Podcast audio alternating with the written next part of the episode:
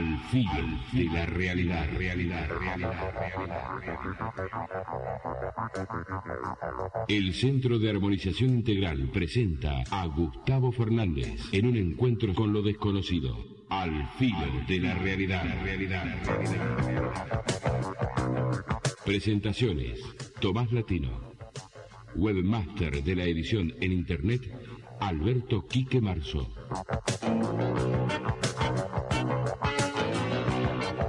Y juntos caminaremos ya al filo de la realidad. Al filo de la realidad.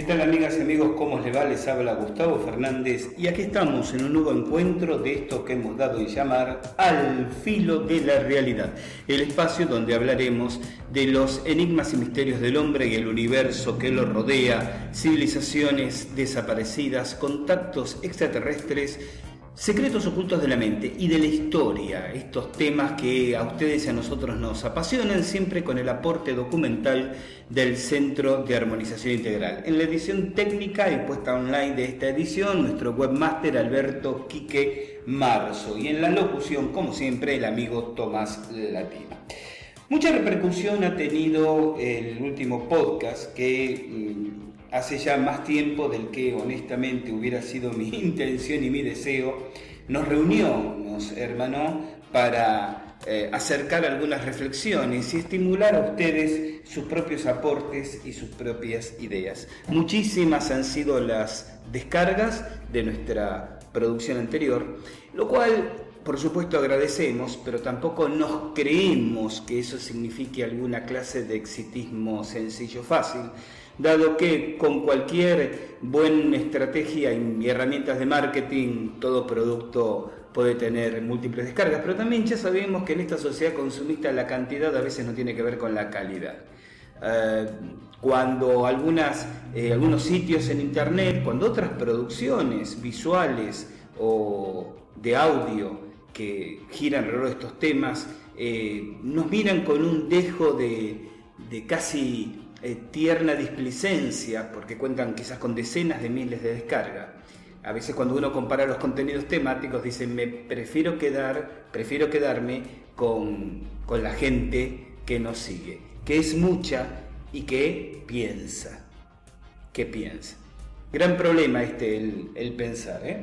Hablábamos en nuestro encuentro anterior de este gran hermano que parece eh, supervisar la vida cotidiana y me quedaron algunos temas inclusive fuera de la agenda en ese programa.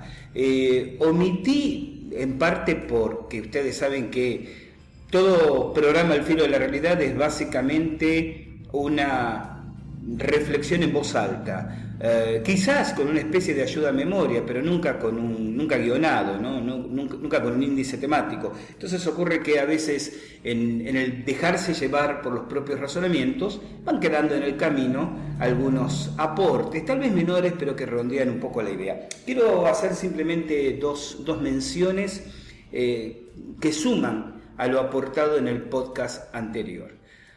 Eh, una de estas menciones, eh, hablando de las distintas formas de vigilancia, no mencioné, y cuando hice la referencia a 1984, al, gran hermano de George Orwell, esta referencia debería haber sido en ese momento más que obvia para mí, en los sistemas de cámaras de vigilancia de seguridad que están desparramadas por casi todas las ciudades, grandes y no tan grandes, del planeta.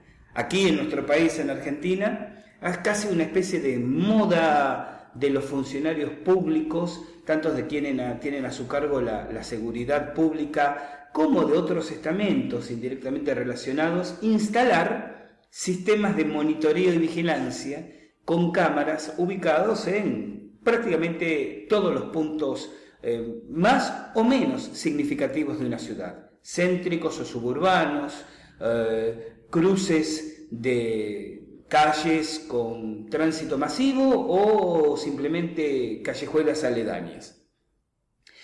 Esto que inclusive tiene un interesante eh, arquetipo propagandístico moviéndose a su alrededor, en nuestro país existen, por ejemplo, programas en la, en la televisión abierta, en la televisión de aire, que se basan en los testimonios y en el material recogido por esas cámaras, dándole un cierto sesgo de irónica comicidad a algunas situaciones ahí presentadas, apelando en otros casos a los golpes bajos, a la eh, sensibilidad del telespectador, pero todo en base a un material que es suministrado por las mismas fuentes gubernamentales, que de esa manera hacen un feedback con el público, es decir, facilitan material para un programa, generan contenidos, se transforman en generadores de contenidos televisivos, lo cual abarata enormemente los costos de producción de esos programas, que obtienen su propia rentabilidad en el rating y en las pautas publicitarias, y generan una audiencia cautiva de esas programaciones a las cuales básicamente se les siembra la idea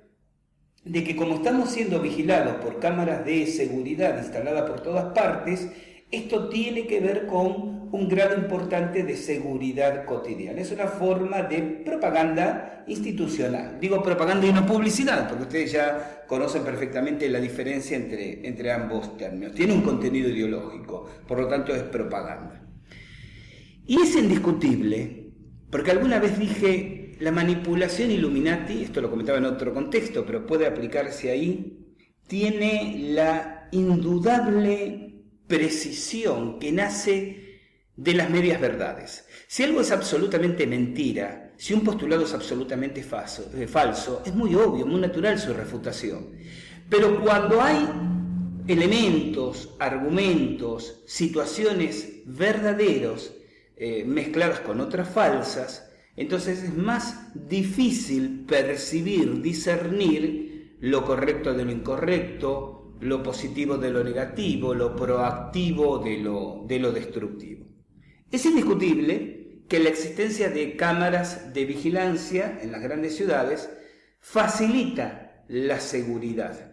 Uno ve en esos mismos programas televisivos que comentaba recién cómo se detiene a carteristas, cómo quedan evidencias de delitos comunes, pero graves, importantes, homicidios, este, asaltos a mano armada, intentos de violación, generalmente acompañados de una, de una oportuna intervención policial que en un montón de situaciones de sesgo cotidiano uno se pregunta dónde está, la intervención policial, digo, ¿no? Es como que de pronto, y, es, y es una llaneza tal que me asombra a veces la ingenuidad estúpida de tantos televidentes, lo que se nos muestra empaquetados en esas producciones televisivas, va acompañado de un porcentaje más que interesante de la oportuna aparición de la caballería, digo, de la policía.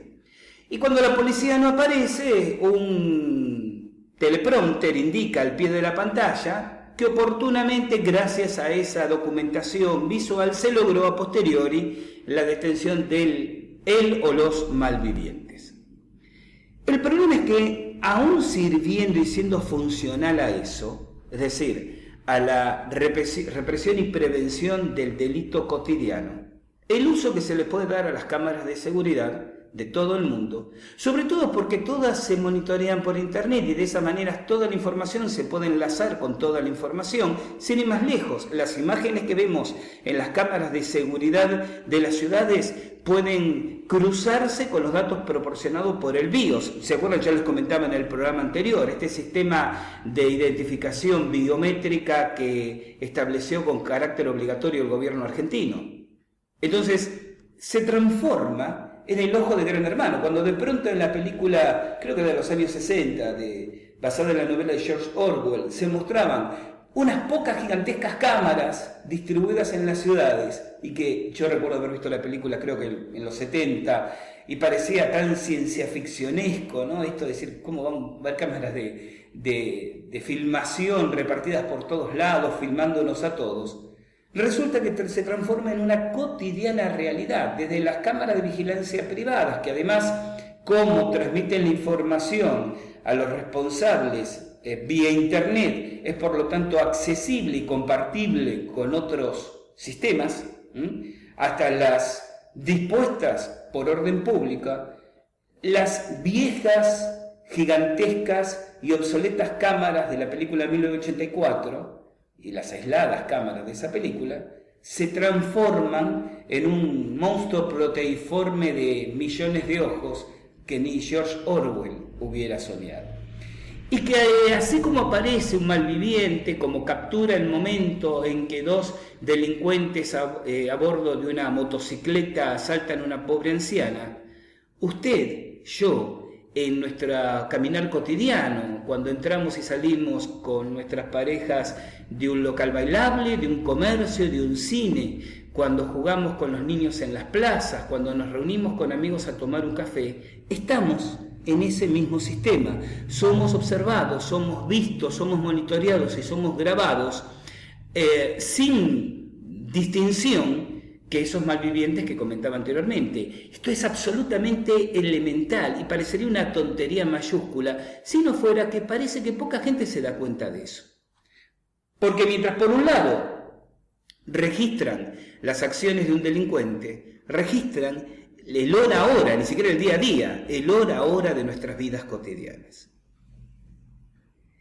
Y hay personas que cuando uno les comenta esta situación, ante el creciente avance de la inseguridad en el mundo en general, en nuestro país en particular, nos responden, bueno, pero si uno no está haciendo nada malo, es que no se trata de estar haciendo algo malo, se trata de si estás o no estás haciendo y en el lugar y en el momento y con la gente a que al sistema le resulta funcional y conveniente, que es otra cosa.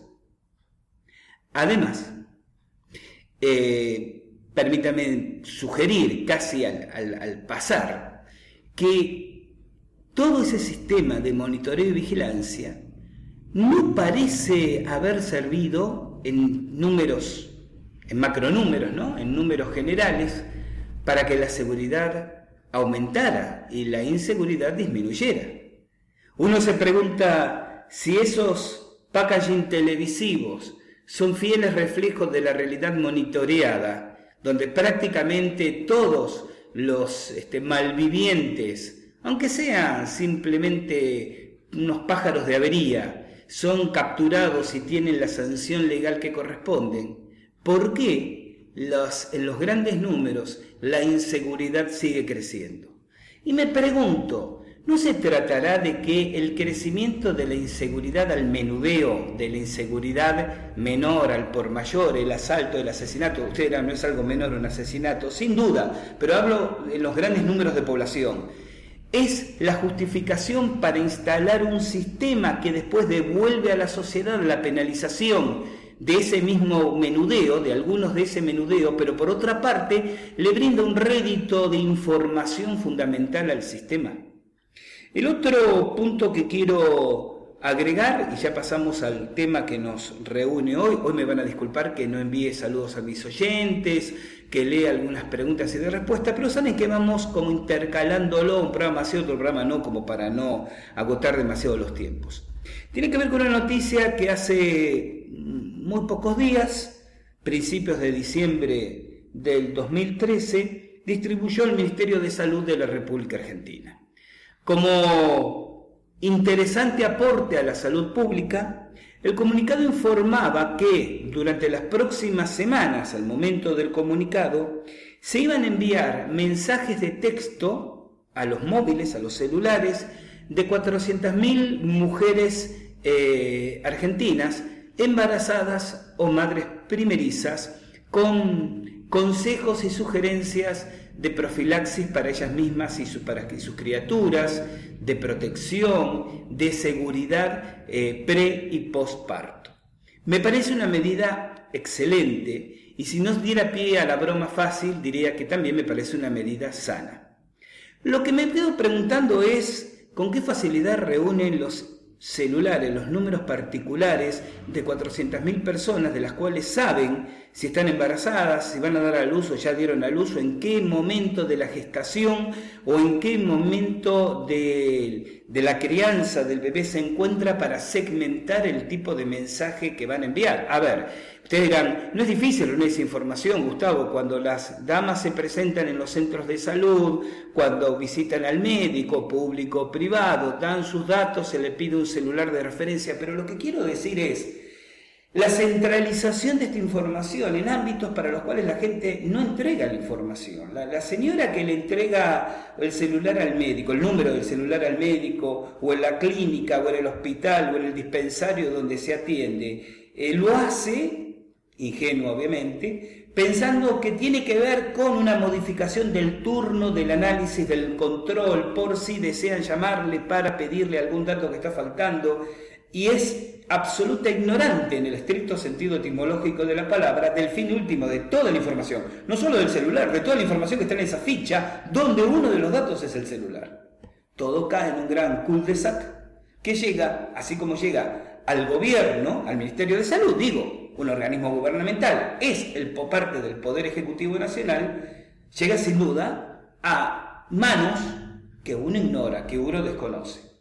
Y alguien dirá, bueno, pero qué distinto es de cuando uno da la información para una tarjeta de crédito o te piden los datos cuando abrís una cuenta de, de mail en en Internet. No, no es distinto. Señalo simplemente, o la tarjeta sube, ¿se acuerdan que yo comentaba? Esa tarjeta que en Argentina, en la ciudad de Buenos Aires, pero la idea es extenderla a todo el país, de muy reciente creación, sirve para moverse una tarjeta magnética que se carga con dinero, le facilita a la gente no portar dinero en efectivo encima, pero le permite moverse en el transporte público de todo tipo. Pero no es una tarjeta que se compre libremente en un kiosco, cosa que podría hacerse. Miren, en la ciudad donde donde radico, la ciudad se llama Paraná, capital de la provincia de Entre Ríos, Argentina, nosotros compramos, si tenemos que manejarnos con el transporte público, una tarjeta magnética en cualquier drugstore, en cualquier kiosco, en cualquier local de ventas. Es al portador, no hay que dar datos, simplemente uno abona el valor de la tarjeta y eh, viaja en los transportes públicos por ese monto. Este es un método sencillo, simple, que está en proceso en esta ciudad ya de ser modificado por la tarjeta personalizada. Cuando uno trata de escuchar a los funcionarios locales o, bueno, por el espacio social que, que un servidor ocupa en esta ciudad, ¿no? eso le permite estar a cara a cara con actores sociales bastante frecuentemente, y la pregunta es, decime, ¿en qué es más útil y conveniente la tarjeta personalizada que la magnética? Y observa las piruetas dialécticas que tienen que hacer para justificar lo que a todas luces salta como la única diferencia, la recolección de información. La recolección de información de, que da la persona que adquiere esa tarjeta personalizada y el seguimiento de esa persona, porque la tarjeta a través de los sistemas de detección magnéticos de los vehículos de transporte público permite, esto lo expliqué en función de la otra, de la tarjeta SUBE, saber dónde estuvo uno, en qué momento subió y bajó de tal transporte o hizo transbordo con tal otro o llegó a tal lugar. Y siempre el argumento es, de esta manera esto nos ayudará a prevenir el delito porque podremos así en los juicios eh, saber si el individuo estuvo o no estuvo, se movió, fue, vino, más allá de los mecanismos obvios que un delincuente va a tener para eh, la ley, porque realmente tiene que ser un delincuente muy idiota para usar una tarjeta magnética personalizada cuando va o vuelve de cometer un delito. Me parece una tontería astronómica el hecho de que pudiera, lo digo así, ¿no? Pudiera tener alguna utilidad en ese sentido, se opaca ante la realidad de que también puede tener otro uso esa información. Acá está el caso de las medias verdades Illuminati, ¿no? Es decir, esto sirve o hacemos creer a la opinión pública que sirve y justifica lo que de cualquier manera nos rinde mucho más a nosotros en otro contexto. Bueno, pero esto es lo que hay y esto es lo que tenemos. El tema propuesto para hoy, miren, como dicen los ingleses, al mal paso darlo pronto. Hace muchos meses que casi con una especie de compulsión intelectual suicida quería hablar de esto que voy a hablar hoy. Aborto y familia desde la óptica esotérica. Si ustedes me dicen, ¿Por qué voy a hablar de este tema, pudiendo hablar de tantos otros temas que tienen que ver con las conspiraciones, con los enigmas de la historia, con los misterios extraterrestres, con espíritus, fantasmas y monstruos que se mueven en la espesura? Temas que por otra parte sí son también de ámbito aquí en el filo de la realidad. Mi respuesta va a ser un encogerme de hombros y decir no lo sé. Posiblemente alguna innata eh, condición casi kamikaze que me lleva a hablar con extrema franqueza de lo que pienso y quiero compartir. Sé que este punto de vista tal vez será acompañado por algunos de ustedes, será sin duda rechazado por otros, y lo que quizá me daría más pena, sé que el rechazo en algunos, hay personas que han manifestado su eh, disensión con mis puntos de vista de una manera sumamente constructiva. Gustavo, no estoy de acuerdo con tal punto porque pienso tal otro, pero comparto el de más allá. Pero hay personas que en algunas ocasiones se han enojado significativamente solo porque consideran que uno está equivocado. Seguramente tendrán razón. Tarde o temprano uno está equivocado. Y este puede ser uno de esos casos. Pero si bien me daría pena perder oyentes que se sientan molestos por algunas reflexiones, aunque otros tal vez les resulten totalmente indiferentes y se digan a sí mismos, pero no es para tanto, claro, lo que no es para tanto para algunos es mucho para otros. Em, tengo esa especie de compulsión, como decía antes, de transmitir ciertas ideas. Seguramente con la intención de que ustedes reflexionen, seguramente con la intención también de que ustedes me hagan llegar sus puntos de vista y me ayuden a mí a pensar y a ver las cosas quizás de otra manera. Y seguramente sobre todo, porque si hay algo que me resulta sumamente incómodo es hacer programas de al filo de la realidad o de lo que fuere, pensando en el gusto del oyente. ¿Qué le va a gustar a la gente? Entonces voy a hablar de esto lo cual genera rating, lo cual genera dividendos, lo cual genera adhesión, fans, seguidores, pero hace que uno en algún punto se siente incómodo consigo mismo, por lo menos yo. Habrá otros más mercenarios de la comunicación que lo único que le interesa es ver números crecientes de seguidores y mm, eh, comentarios elogiosos amontonándose en los muros donde se publica la información. Eh, no sé, por eso digo, debe haber algo de, suicidio intelectual cuando decido plantear temas que sé que pueden resultar revulsivos, que pueden resultar a muchos incómodos. Alguna vez hice algunas reflexiones ante el advenimiento del Papa Francisco y, permítanme decirlo en un término muy argentino, me putearon por los cuatro costados. Eh, claro, pasa el tiempo y algunas personas empiezan a levantar las cejas diciendo, pero eh, no era que este papa, pero parecía que yo creía que, y yo sonrío diciendo, muchachos, yo algo les avisé. Pero no pasa nada, ese es el punto, ni va a pasar. Se entiende medio críptico lo que digo, pero quien haya escuchado otros programas míos sabe de qué estoy hablando. Bueno, esto pasa también con el tema que nos proponemos hoy. El aborto la familia desde el punto de vista del esoterismo. Pero de eso hablaremos cuando regresemos de la siguiente pausa para continuar aquí en Al filo de la realidad. No se vayan de sintonía, ya volvemos.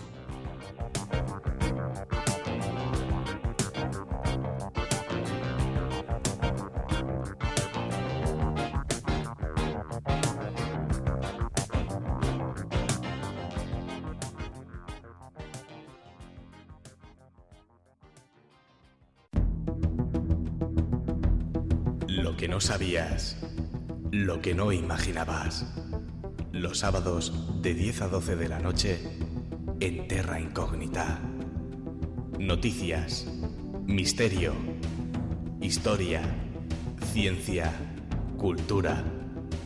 Recuerda, todos los sábados de 10 a 12 de la noche, zarpa con nosotros, rumbo a Terra Incógnita. Síguenos también a través de iVoox, forosdelmisterio.es, terraincognitaradio.blogspot.com y Edenex.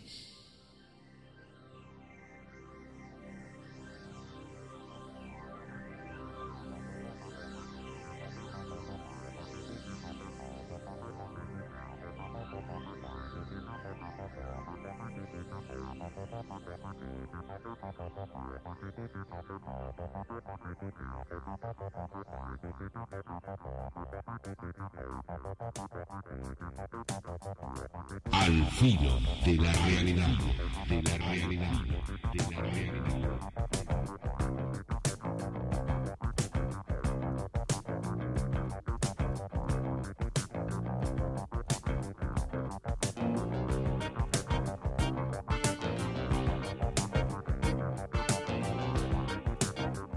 Continuamos entonces aquí en Al filo de la realidad. Les recuerdo, ustedes pueden también tomar contacto con nosotros, aunque no me hago muchas esperanzas, porque mire, la mayor parte de nuestros oyentes a gatas nos siguen en el Twitter o en Facebook. Pocos son los que leen los artículos en nuestros blogs y de todos los que leen los artículos en nuestros blogs, pocos escuchan nuestros podcasts. Eh, estamos un poquito también demorados, bueno, como estamos demorados con los podcasts, no le estoy diciendo nada que ustedes no estén viviendo en carne propia, con los videos podcasts, habíamos comenzado con un poquito de empuje, pero bueno, eh, no superaron las actividades. Vengo de un mes eh, muy, muy, muy cargado de trabajo, si me quejo realmente soy un imbécil, porque uno está en esto porque lo disfruta, porque lo que quiere, porque es el modus vivendi de uno y está todo bien pero he tenido un par de fines de semana de formación de guías de Temascal, un fin de semana de formación de instructores de autodefensa psíquica, la primera camada de, instructores de autodefensa psíquica.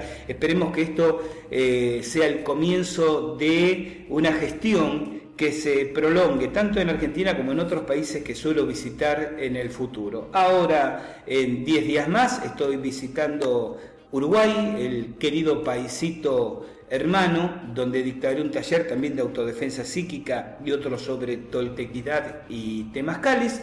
Y en enero estaré visitando Chile, estaré ahí en Santiago dictando una conferencia precisamente sobre sabiduría ancestral tolteca y un breve taller, un intenso y breve taller de chamanismo tolteca. Y luego mm, viajaremos con Mariela a la región de Talca para precisamente formar guías de temascales. Esta es la pauta para enero. Tengo proyectado otros viajes, están en carpeta brevemente, en abril nuevamente México, eh, lo digo para los amigos mexicanos que de pronto me dicen, ay, este, hermano, ¿cuándo estarás en nuestro país? Eh, como para encontrarnos. Bueno, el proyecto es en abril, estar en México, en junio Ecuador, julio Perú, concretamente Cusco, septiembre visitar a nuestra queridísima gente en España y en noviembre Colombia. Esto va a ser el año 2014. Pero por ahora volvamos aquí a este aún no finalizado 2013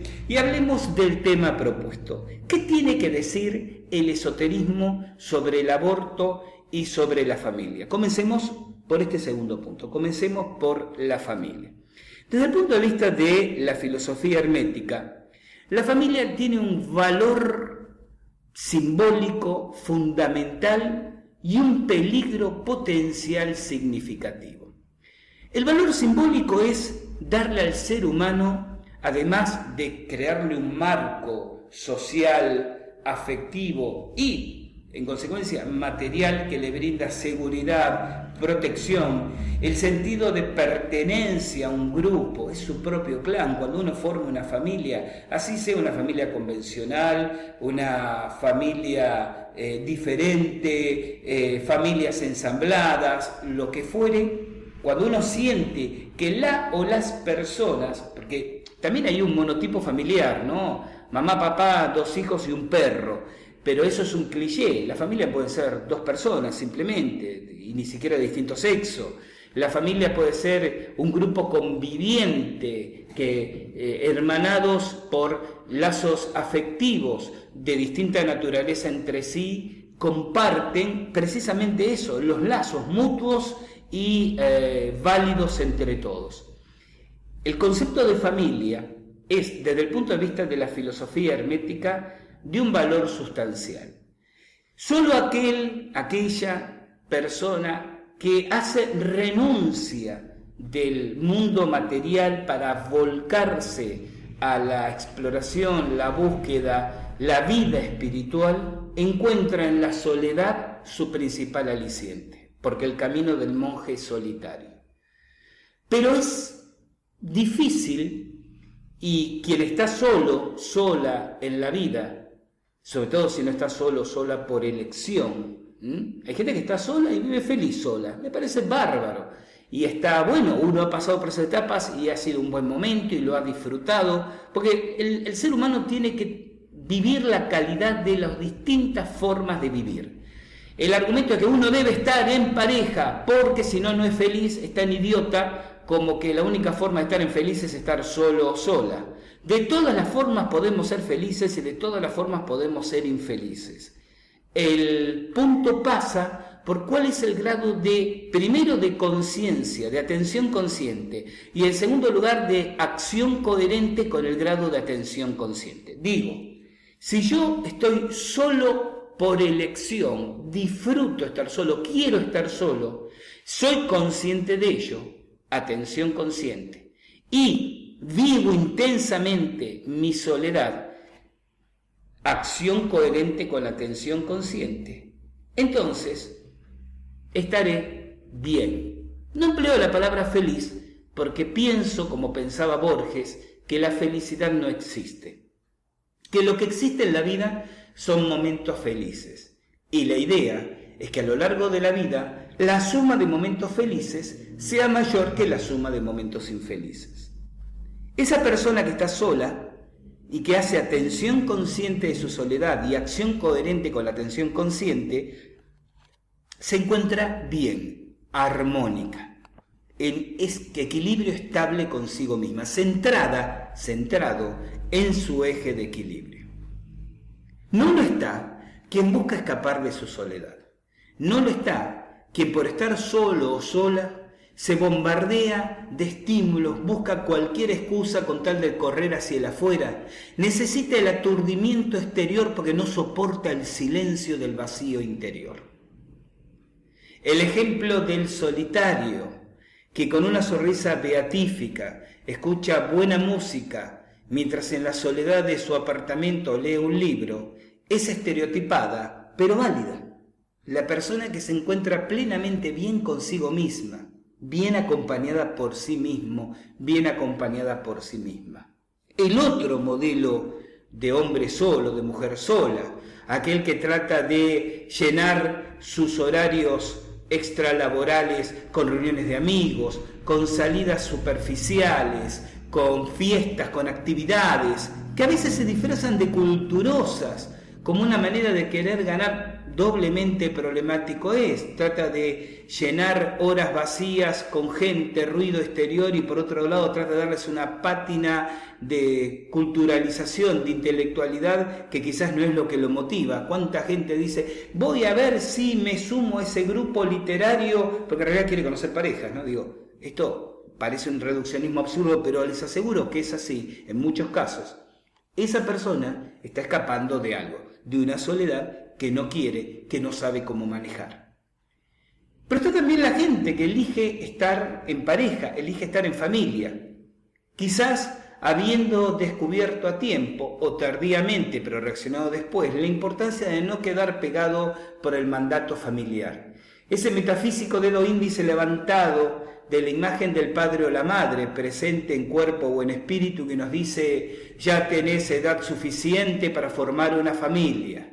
Vos deberías encontrar un buen hombre que te cuide. Vos deberías encontrar una buena mujer que te atienda cuando llegas a tu casa. Esa especie de estereotipo arquetípico subyace detrás de generaciones que todavía derraman su influencia sobre los tiempos presentes. Y son la explicación por la cual tan alto número de parejas fracasan cuando las abuelas y las tías se toman la cabeza diciendo en nuestros tiempos no pasaba esto, la gente no se separaba como ahora, uno tiene que tratar de explicarles, si quiere, con una sonrisa, que la diferencia en que en los viejos tiempos soportaban mucho más porque la capacidad de absorción de la represión era mayor que la que tenemos ahora. Ha crecido la intolerancia a la represión, ha crecido la necesidad de libertad. Y hoy en día, como no nos importa el qué dirán y el parecer social, no tenemos ningún problema si una relación no prospera de tomar cada uno para su lado.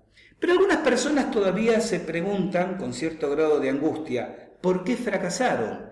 Creyendo que el hecho de que una relación de pareja, una construcción familiar no sobrevive al tiempo es de por sí un fracaso. No se equivoquen.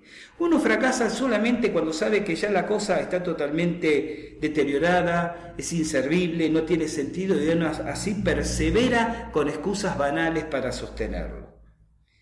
Si un oyente, un oyente me dijera, yo estuve tantos años al lado de tal persona y un día me di cuenta que no lo quería más, que no tenía sentido, que nada nos unía, que yo me encontraba realmente mal, y dos años después terminé separándome. Yo le diría, todos esos años que apostaste a la relación, que invertiste tu tiempo, tu esfuerzo, pusiste dinero de tu bolsillo, si fue necesario te peleaste con tu familia y con tus amigos, no fue tiempo desperdiciado, no fue un fracaso, porque el fracaso solo existe cuando no hay coherencia con los propios sentimientos. Se lo hiciste porque lo sentías, bien hecho estuve. El fracaso estuvo desde el momento en que te diste cuenta cierta que no tenía razón de ser y perseveraste dos años más acudiendo a excusas del tipo no quiero que los niños sufran, como yo siempre le digo a padres en esa situación, el sufrimiento de los niños es inevitable pero no es interminable. Lo que pasa es que mis padres están muy ancianos y yo no quiero llevarles un disgusto porque papá anda mal del corazón.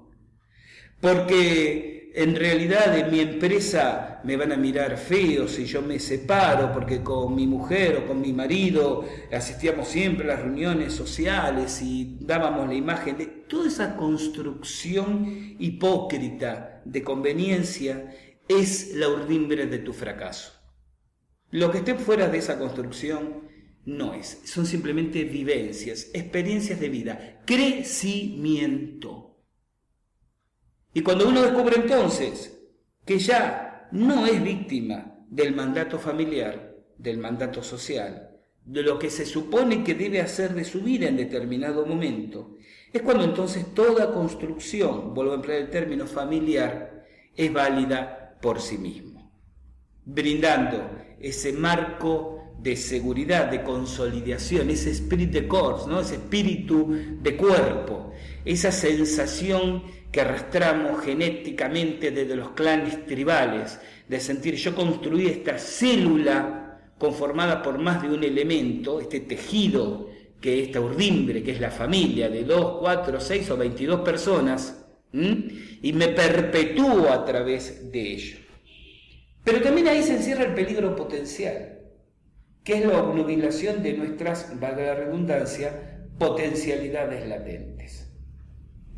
La mujer que a los 40 años dice, ¿cómo me gustaría con fulán y Mengana, sus dos mejores amigas, ir a explorar el volcán Popocatépetl, qué sé yo, inventar una tontería, es vista socialmente casi como un outsider como alguien que a esta edad vas a hacer eso, tenés chicos, eh, está tu marido, eso lo tendrías que haber hecho cuando tenías 23, 24 años. Mujer grande va a venir a hacer esos papelones ridículos de salir de trekking, de mochilera.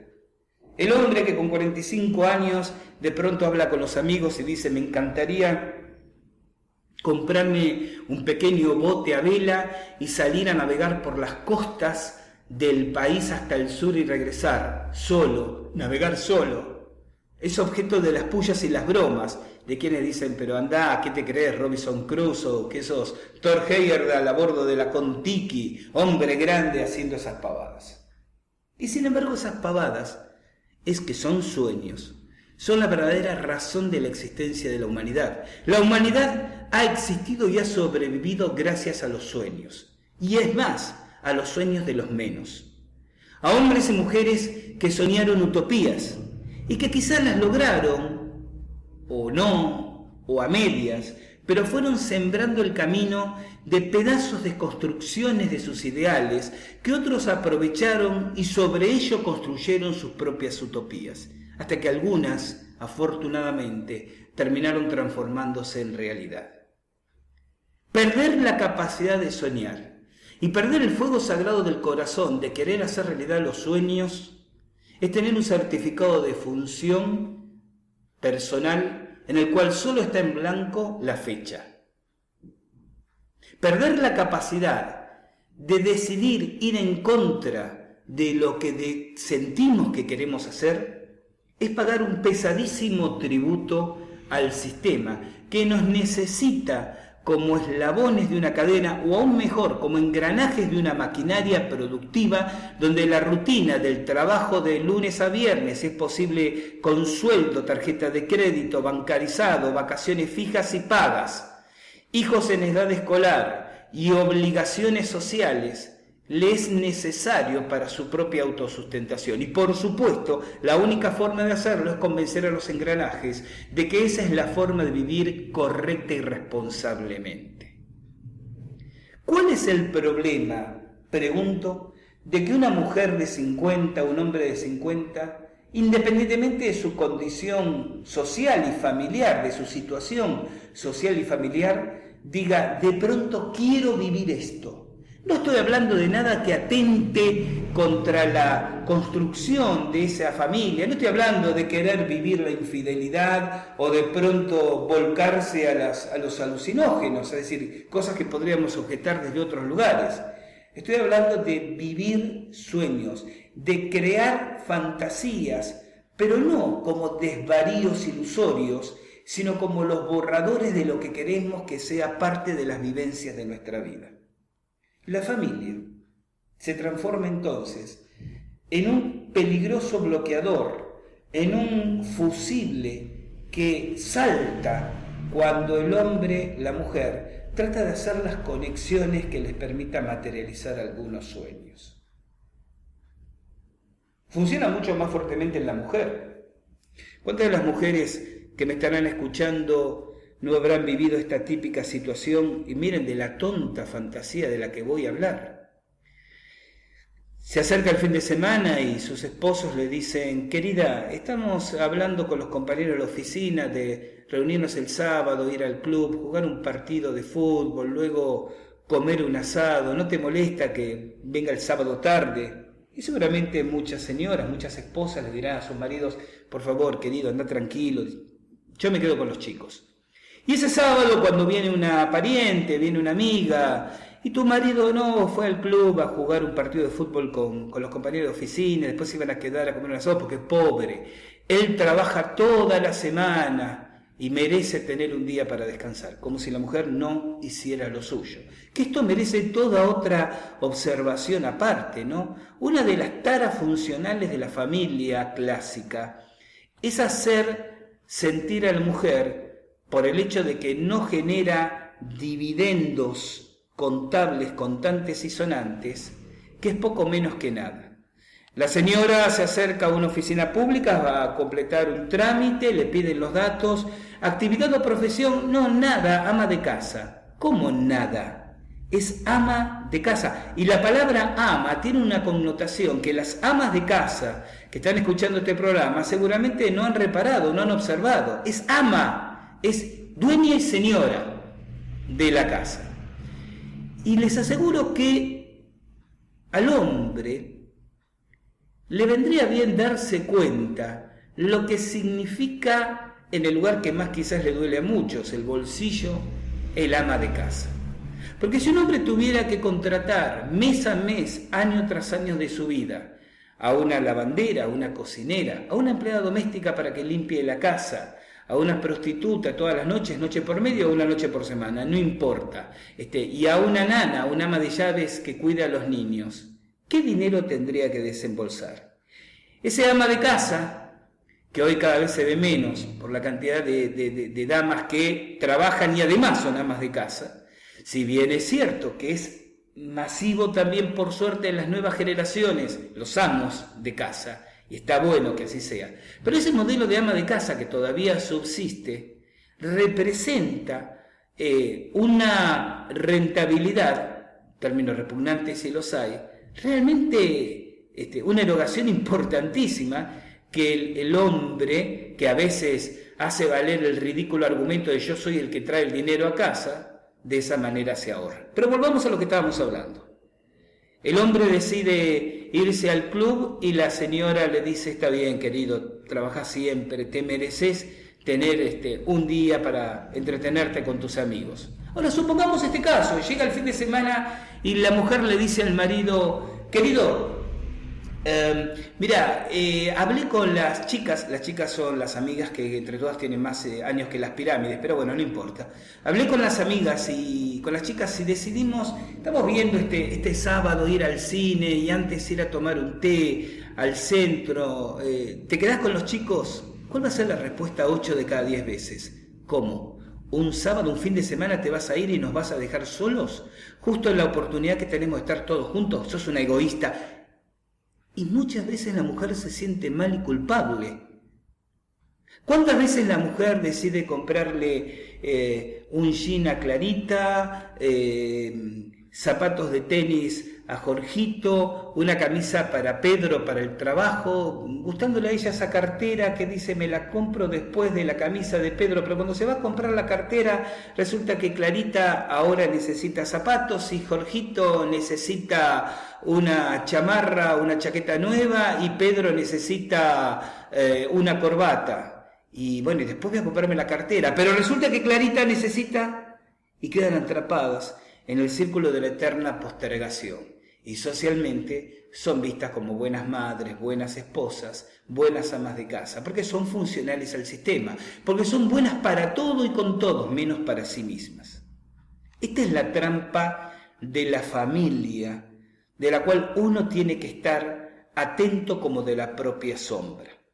Y así como he dedicado un podcast completo a la idea de la sombra, estaría bueno que repasaran todas las advertencias que hice en ese momento, empezando por el hecho de que la sombra no podemos eliminarla, a la sombra no podemos excluirla, va a estar siempre en nuestra vida, pero podemos elegir de qué manera tenerla acotada. Tenemos que ser atentos observadores de este aspecto sombrío de la construcción familiar. No permitir que la familia mutile siquiera, no digo matar ya nuestros sueños. No permitir que la idea de familia nos lleve a decir, no, porque yo debería haber hecho eso cuando estaba soltero, porque ahora ya estoy grande, eh, mi mujer, los chicos, el empleo. Es el momento en que empezamos a morir.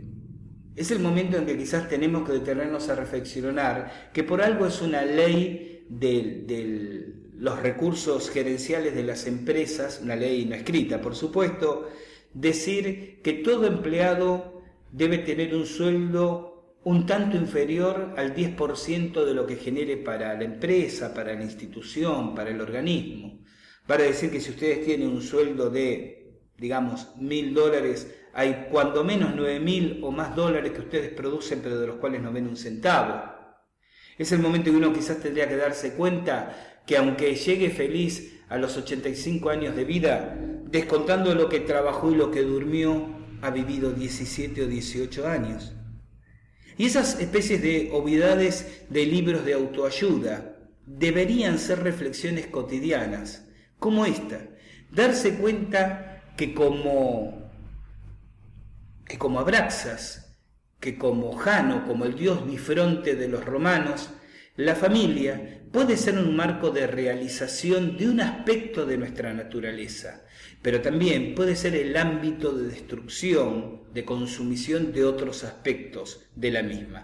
Y que uno se realiza en matices a través de la familia, pero no es individuo realizado por la familia.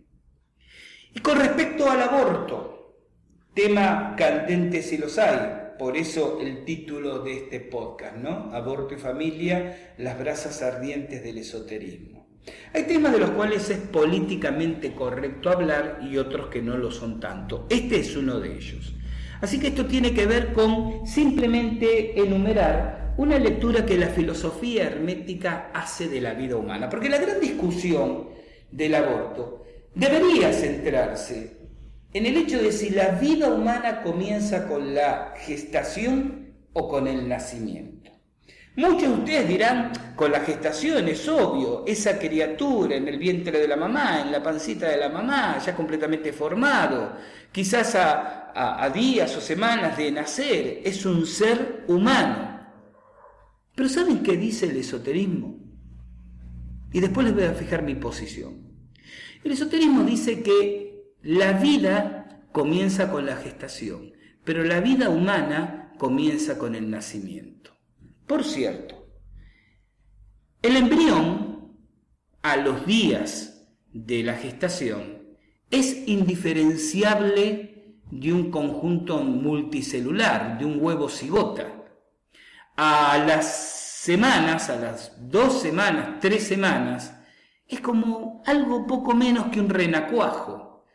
Y estoy seguro que muchísima gente que me está escuchando no tendría ningún miramiento en matar un renacuajo. Y de hecho debe matar un montón de bichos, alimanias y animalitos sensibles todos los días, desde peces, reptiles o mamíferos, o se los come, sin sentir por eso que está violando ninguna ley sagrada. Lo que conmueve del planteo del aborto es cuando el embrión, el renacuajo, el feto adquiere forma humanoide. Fíjense que todos estos documentales hechos en contra del aborto siempre apelan al golpe bajo de mostrar eh, el feto en su faz humanoide. ¿Se entiende lo que quiero decir? Porque a nadie lo conmueve, es decir, de pronto muestran cómo muere por un aborto provocado un feto de eh, tres meses, cuando ya está formado. Y entonces se interpretan ciertas reacciones fisiológicas del feto como si fueran, esta es la construcción de la manipulación este, publicitaria, como si fueran reacciones conscientes. Si mostraran el aborto a la semana, cuando es un huevo cigote, es decir, una estructura celular apenas diferenciada, nadie se conmovería.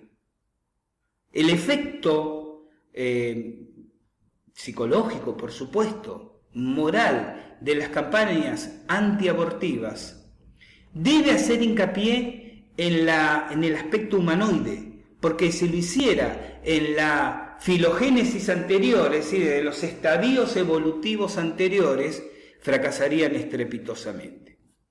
Dicho esto, esta situación plantea un debate fundamental. Si no nos sensibiliza, eh, por las razones que sean, de salud, de elección de vida, matar un feto de 15 días, de 10 días, que es poco menos que un pececito de dos centímetros de largo. Y si nos resulta chocante matar un feto de dos meses, ¿en qué momento se deja de ser pececito y se transforma en ser una criaturita de Dios? Seguramente le estoy dando una carga irónica a este último comentario que molestará a algunos, pero quiero que se entienda la idea. Dirá, pues entonces no se lo extermina nunca ese pececito de dos centímetros será una criaturita de Dios, por lo tanto es un ser humano. Y aquí viene la antigua filosofía hermética donde decía lo que les decía antes. El ser humano existe desde el nacimiento, no antes. ¿Y antes qué es? Antes es un parásito biológico. Y aquí sospecho unos cuantos se tienen que haber acordado de mi madre. ¿No? Ese tremendo HDP, mira lo que acaba de decir. Pero a ver, ¿cuál es la definición biológica y lo digo como padre que soy, ¿no? ¿Cuál es la definición biológica de parásito? Un ser vivo, diferenciado, este, independiente biológicamente, pero que vive a expensas del ser que parasita. El fetito, en la panza de la mamá, se alimenta, respira, vive a través de la mamá. ¿En qué momento es autónomo? Cuando sale del vientre materno, cuando se corta el cordón umbilical, cuando respira por primera vez. A partir de ese momento está, no solo es diferenciado, que ya lo era antes, está independizado de la madre. ¿Por qué las cartas natales, a las cuales muchos de los oyentes que me están escuchando serán afectos, y estoy seguro que muchísimas personas que están en contra del aborto también, se realiza desde el momento del nacimiento y no desde el imponderable momento de la gestación.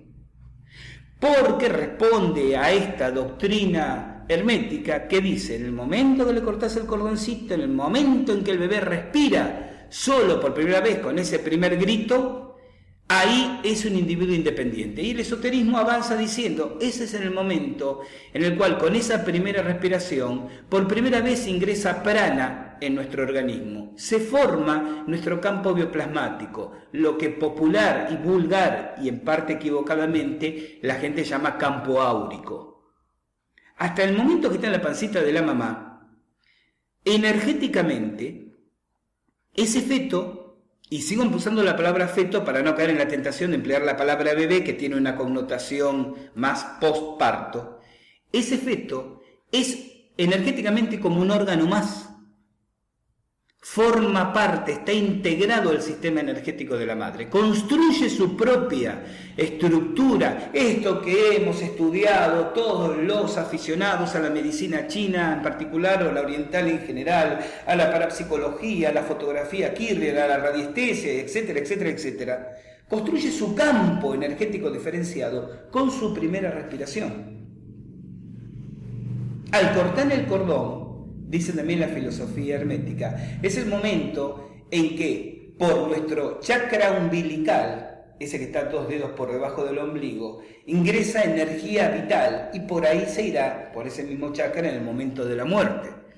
Por eso los shintoístas, los japoneses que practican la religión shinto, cuando se suicidan ritualmente se hacen el sapuku o arakiri, que se pronuncia harakiri, que significa salida, ri, de la energía, que en japonés se dice ki, como en chino se dice chi, por el hara, es decir, por el chakra que se encuentra por debajo del ombligo. Por eso se abren con su puñal el abdomen, lo que no los mata en contra de la creencia establecida, porque lo que buscan es romper el centro energético que libera la energía. La muerte de Harakirio Sapuku no es un suicidio, es un homicidio, porque siempre junto a quien hace Sapuku está su mejor amigo, su discípulo directo, que con un sable, que con una katana samurai lo decapita, que es obviamente lo que lo mata.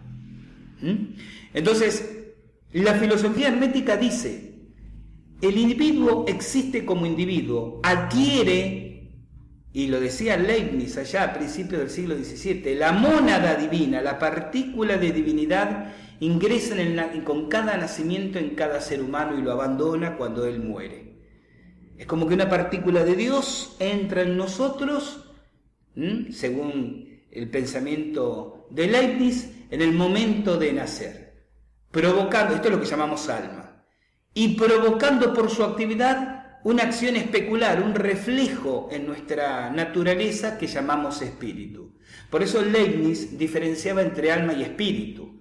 Y nosotros podríamos decir hoy en día, en épocas en las cuales los términos alma y espíritu están tan tontamente confundidos, que la imagen del alma y el espíritu es como imaginar un individuo con una lámpara eléctrica, con una linterna eléctrica frente a un espejo encendiendo la linterna. Uno ve la imagen del individuo con la linterna en el espejo. El espejo refleja la luz, pero la imagen del espejo no es la linterna, es un reflejo de la misma. La linterna sería el alma, la imagen reflejada sería el espíritu. Entonces Leibniz decía, esa partícula de divinidad, esa mónada, ingresa en el nacimiento en cada ser humano es lo que llamamos el alma, que es de Dios y vuelve a Dios tras su muerte, y refleja, cual linterna en el espejo, diría yo, en la vida humana su naturaleza, y ese reflejo es lo que interpretamos como espíritu.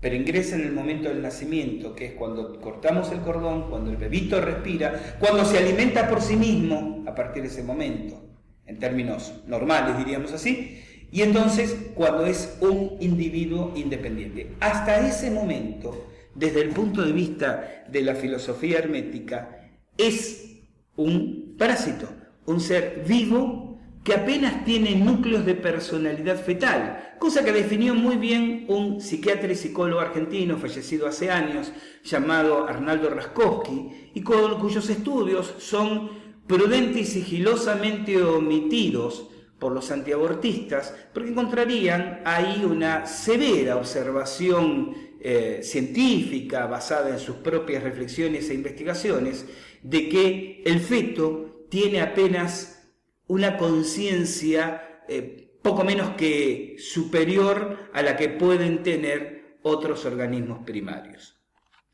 Por supuesto, hay eh, razones que tienen que ver también hasta con el sentido común. Un aborto avanzado no solo pone en severo riesgo a la mamá, sino que además es innecesario porque de hacerse la criatura está en condiciones, con la asistencia adecuada, de continuar a partir de ahí la vida de forma autónoma. Entonces uno se tiene que preguntar si esta reflexión apuntaría a señalar si esta discusión instalada en tantos países, aborto sí, aborto no, qué lógica tiene. Lo voy a decir de dos maneras. Yo acepto el sentido común del aborto en ciertos y específicos casos. Obviamente, y esto lo contempla la ley argentina, cuando está en peligro la vida de la madre. Obviamente, y esto no lo contempla la ley argentina, cuando esa madre no solo no está en condiciones materiales, este, yo diría, familiares de, construir la elección de ser mamá, sino que se encuentra en situaciones psicológicamente peligrosas para la criatura. Alguien diría, bueno, pero entonces que nazca la criatura y se dé en adopción, no seamos hipócritas. Los hogares de niños están llenos ya de jóvenes adultos que esperan desde hace 16 años una adopción y constantemente siguen ingresando nuevos niños a los mismos. Mejores campañas de profilaxis, mejores campañas de educación. Necesitamos educar al soberano, pero desde las bases. En Argentina existe un muy buen plan de profilaxis sexual público. Existe dentro de ese plan nacional un plan de prevención de embarazos no deseados. En los distintos centros de salud públicos de nuestro país, los distintos métodos anticonceptivos se brindan gratuitamente con el acompañamiento terapéutico necesario a cualquier mujer que vaya a pedirlo. Y muchísimas mujeres no van. Y cuando uno las contacta, cuando las asistentes sociales las contactan y le preguntan por qué no fuiste a buscar las píldoras anticonceptivas, los profilácticos, el diafragma, la T de cobre, es decir, los distintos métodos que te brinda el Estado, las respuestas son de una simpleza desesperante. Hacía calor, hacía frío, me olvidé. Lo que pasa que tenía que trabajar y no tuve tiempo. No hay conciencia. Pero para que haya conciencia, tiene que haber respeto y dignidad por uno mismo, por una misma, hasta que el pueblo, hablo de las bases, estas, bases del pueblo aún eh, expulsadas del sentido común, no adquieran conciencia de derechos, de prioridades, de recursos que les son válidos. Todo lo demás son parches que se tratan de poner casi compulsivamente. Debemos hacer, especialmente en países del tercer mundo, porque ahora inventamos el eufemismo de países en vías de desarrollo. Seguimos siendo conceptualmente países del tercer mundo. Debemos imponer reformas educativas de la población que se van a complementar de aquí a 15 o 20 años. Un pueblo esclarecido no se genera a fuerza de decretos y reglamentos de un año para el otro.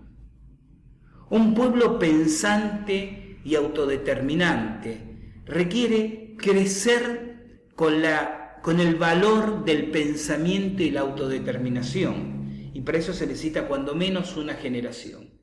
Y cuando uno observa la pauperización educativa de nuestros países, se da cuenta que vamos para atrás. Estamos de mal en peor. Entonces, Cuando uno observa, y muy cotidianamente, mujeres con más hijos de los que desean tener, con un maltrato casi cotidiano, porque las supera, porque se ven desbordadas, porque están escalonaditos con un año de diferencia, entonces llevan a uno en brazos que pide teta y el de dos años este, llora a los gritos y se desparrama en el piso, entonces lo levantan de un brazo, pero el de cuatro se le escapó corriendo y el de siete y el del ocho, uno se da cuenta que quizás si a tiempo no se previno, a tiempo el aborto temprano le daría mejor calidad de vida a esos otros niños y a esa madre. Los casos de violación. En este país vivimos la vergüenza que cuando alguna mujer violada y embarazada por su violador presenta un recurso judicial para pedir el aborto de esa criatura. Porque alguien dirá, bueno, pero déjenla crecer, que nazca y que le entregue. Y somos unos hipócritas si defendemos esa postura. Primero por la observación anterior que hice yo, por esta abundancia excesiva de niños amparados en hogares maternales que ya no dan abasto, ni con presupuesto necesario, y conozco la situación desde demasiado cerca como para discutírsela cualquiera, como para darles absolutamente todo lo que necesitan, pero es que además por más que haya presupuesto, le falta lo fundamental. ¿No? El, amor de alguien que está las 24 horas, eh, los empleados públicos que trabajan en esos hogares, los voluntarios pueden darle su tiempo, su amor, su afecto, abrazarlos, a sacarlo a pasear. Pero cumplieron su turno y se fueron a casa donde los espera su familia. Y esa criatura queda sola, sola con otros chiquitos y chiquitas y con una o dos empleadas de turno que la mandan a dormir y al otro día esperando a ver quién viene. Pero calmamos nuestra conciencia diciendo, tenemos hogares, están bien entendidos, las criaturas comen bien, están escolarizadas y de vez en cuando las sacamos un fin de semana a pasear. Calmamos conciencias. Con eso solo calmamos conciencias. Pero además de que solo se calman conciencias de esa manera, lo que se genera son criaturas que pasarán los años, tendrán que salir de hogares de niños e ir a hogares de adolescentes y conviven con otros adolescentes que ingresan tardíamente, con una serie de modismos, por decirlo de alguna manera, no quiero decir vicios, que terminan y se crea un círculo vicioso. Las niñas son embarazadas prematuramente, dando luz a criaturas que ingresarán a los hogares de menores. Y ante ese cuadro, alguien puede decir que cuando una mujer es violada, y además tiene que pasar por el trauma psicológico de un embarazo no desearlo, verse en el espejo, ver esa, esa panza que crece, esa sensación de culpabilidad social que en estos países subdesarrollados mentalmente tiene esta carga de que si te pasó por algo habrá sido. Porque está lleno de imbéciles que piensan de esa manera. Y luego tiene que pasar por el trauma de dar a luz. Y en vez de vivir la elección del nacimiento o la satisfacción de quiero vivir esto, sabe que ha decidido entregarlo porque ya lo hicieron firmar antes del nacimiento para que no haga un reclamo tardía. Y nadie responde a la violencia psicológica y emocional que esa mujer vive. Y cuando esa mujer decía, presenta un recurso judicial, rápido, a tiempo, el aborto ya, me violaron la semana pasada, comprobé que estoy, que que estoy embarazada, quiero el aborto, aparecen estas odiosas organizaciones pseudo-humanitarias, chupacirios venales, escudados detrás del Logan de defensa de la vida, que presentan recursos de amparo, sabiendo que si logran y lo logran dilatar tres o cuatro meses la sentencia judicial, el aborto ya no será practicado. Estos inmorales que condenan al sufrimiento psicológico durante años y quizás para toda la vida a la pobre víctima de un delito, uno de los peores delitos de los que se puede ser víctima, y por supuesto le pasa a otro. Y esto me lleva a la conclusión final, ya cerrando el programa. Pero creo que todo esto que he dicho, argumentado en mi propia manera de pensar o en los arcanos postulados filosóficos herméticos, es absolutamente simple hojarasca. Porque creo, y en esto sí me planto firme, que los hombres, que los varones, podemos opinar, pero no tenemos ningún derecho, ni legal y mucho menos moral, a sancionar el aborto. Porque aborto o no aborto, elección de eh, cesar el proceso o de continuarlo, debería estar solo en manos de las mujeres. Porque solo desde la psicología de la mujer, que uno puede discutir, eh, digamos, como quien discute el sexo de los ángeles, ¿no? Desde, desde, la otra sexualidad que da el hecho de ser varón, pero no vivir desde ahí adentro. Solo desde el sentir profundo de la mujer se sabe qué es estar embarazada o no, y por lo tanto se sabe qué es desear o no desear, se sabe de las alegrías y los miedos que encierra un embarazo. Somos terriblemente caraduras los varones si creemos que podemos pontificar y levantar el dedo y votar y sancionar y promulgar leyes, decretos, reglamentos de lo que se hace o se deja de hacer en cuestión de aborto. Y sería una muestra de humildad que los varones, cuando las mujeres, que hay de los dos bandos, eh? polemizan y debaten sobre el aborto, sería una muestra de sana humildad que los varones simplemente hiciéramos silencio.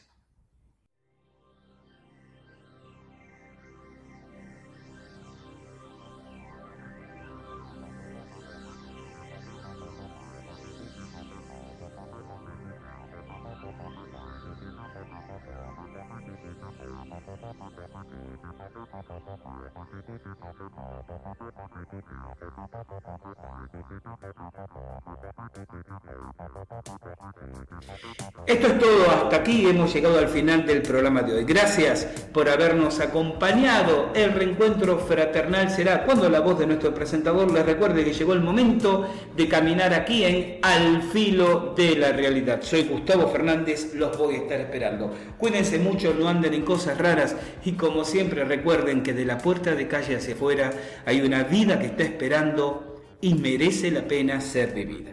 Chao, hasta nuestro próximo encuentro.